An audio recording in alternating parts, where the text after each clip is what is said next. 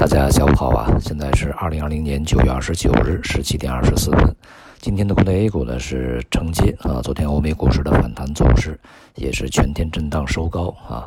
那么由于这段时间呢，整个股市啊就是在一个此起彼伏啊，这个调整啊整理，呃缓慢的震荡运行，中中心下移的这么过程中，因此呢，在今天这些这个板块的强劲的反弹啊，比如说像国防军工啊、农业啊。呃，虽然说啊，与近段时间的一些局面呢有关系，但是呢，对于趋势而言啊，也并不具备了任何的呃明显的指指向作用，或者说对于本身这个行业和板块啊，这个具有着一个趋势性的指向作用啊，也都是这个正常的一些技术调整和换仓行为。而金融地产在今天的表现不佳啊，银行、保险调整，而地产的也是微跌。呃，这段时间呢，关于这个呃货币政策以及房地产啊，又有很多新的信息出来。一个呢，就是央行的季度会议，这里面的内容呢，绝大多数呃与在近一段时间的表述呢没有太大的出入啊。不过呢，它是重申稳健的货币政策要更加灵活适度、精准导向啊。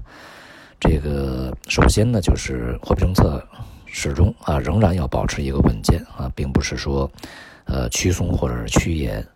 那么，另外呢，就是更加的灵活适度啊。那么，还是要去进行一些结构性的这个货币政策的一些滴灌也好啊，倾斜也好，让这个资金呢啊流到真正啊需要这个流向的方向去啊。同时呢，也还是强调要用多种货币政策工具保持流动性的合理和充裕，呃，尽可能的通过公开市场啊来去进行操作。一方面呢，此类表述并没有什么意外。那么，另外一方面呢？这个始终是强调灵活适度的话啊，那么也就是意味着没有大的一个货币政策转向和改变。那么在这种情况下呢，对于啊，你比如说银行啊，对于这个其他的金融体系呢，很显然啊，就是没有特别大的这种水啊，或者是火呀，去给这些行业呃加一把劲儿啊，添把柴。因此呢，对于这个整个所谓顺周期啊，尤其是金融相关的这些行业呢，现在看起来啊，力量还是相当弱的啊。尤其是今天这个银行板块呢，是继续的这个下跌啊，呃，影响银行股的这种这个调整啊，呃，它的。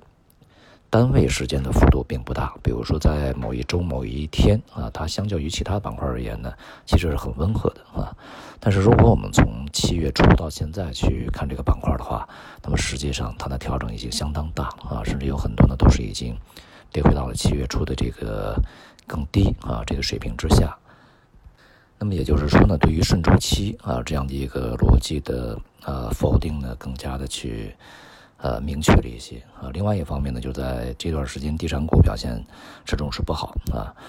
这里面呢，虽然说有个别企业啊，在里面的一些信息啊，动摇了整个板块的一些这个信心啊，但是呢，更加重要的是整个一个行业的方向啊。呃，在今天呢，这个有消息传出来啊，央行呢又要求这个商业银行呢去压降啊整个。房地产相关这个贷款的规模啊，它在整个贷款里面的占比，这里面呢包括这个按揭贷款，包括这个呃房地产的开发贷款。这段时间呢，我们也是啊走了一些城市啊，也见了一些这个地产行业以及相关行业的一些企业家啊，大家对这个地产行业相对还是有一些困惑啊。在当前阶段呢，这个中国经济需要调结构啊，但是它最大的症结呢，实际上是在货币政策方面啊。而货币政策方面呢，最大的问题在于这个货币政策传导机制不畅，或者说呢，在某种程度上它是失灵的啊。这个，体现为如果货币去宽松支撑经济的话，那么整个的货币流向就不会流向实体，仍然会流向资产啊。那么另外一个呢，就是在长期以来这个。房地产这个行业呢，过度的这个占有了挤占啊实体经济的一个金融资源，也就是它占的信贷份额以及其他的影子银行份额啊，太过的庞大和这个呃失衡啊。你像以前信托，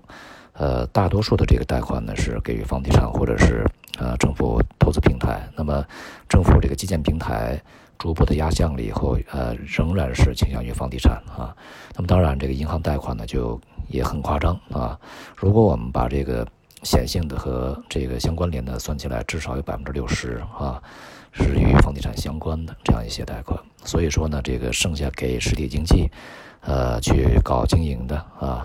呃，搞投资的，呃，当然给这个科技企业搞开发的啊，研究的，这个资金就少而又少了。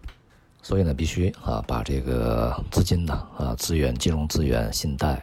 呃，债权啊，股权呢，从这样的一个行业里面挤压出来，让它尽可能的向这个需要留的地方去啊，就是实体经济。因此呢，在这个行业里面的调控呢，不会放松啊。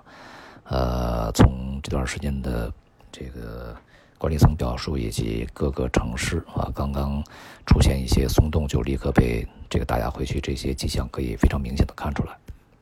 所以呢，整个政策啊，这个除了从长期啊驱赶这个整个资源，呃脱虚向实以外呢，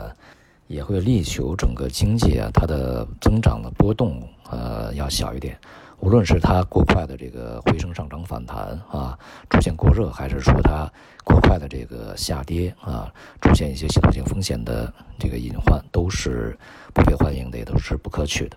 尤其是在经济调结构的过程中呢，就像这个一个病人要做手术啊，这个时候这个身体一定要保持一个平稳啊，不能太虚弱，当然也不能够太火太大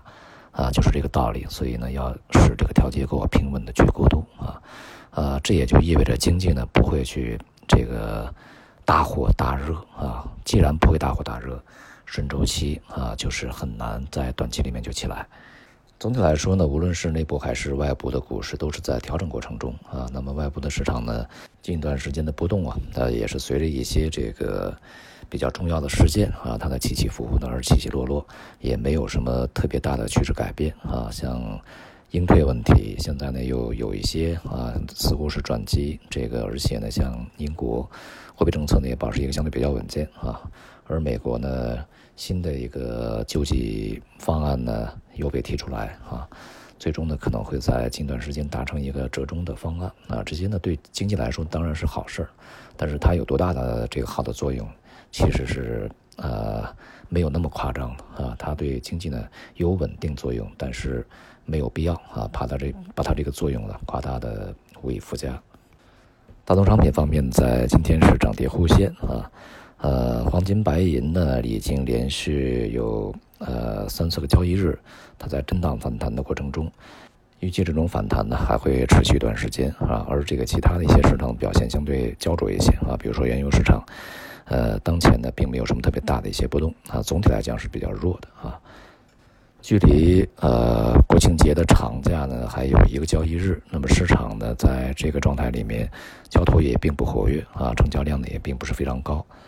在接下来的这样的一个短暂的时间里面，尤其要关注的是啊，这个某些局部板块和行业的在短时间里面的反弹，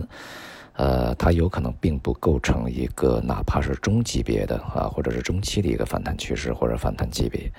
呃，对于这样的一个反弹呢，给予过高期望，可能呢，呃，风险比较大啊，因为我们这个呃交易中断时间还是比较长的。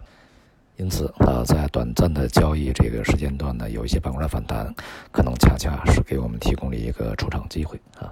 好，今天就到这里，谢谢大家。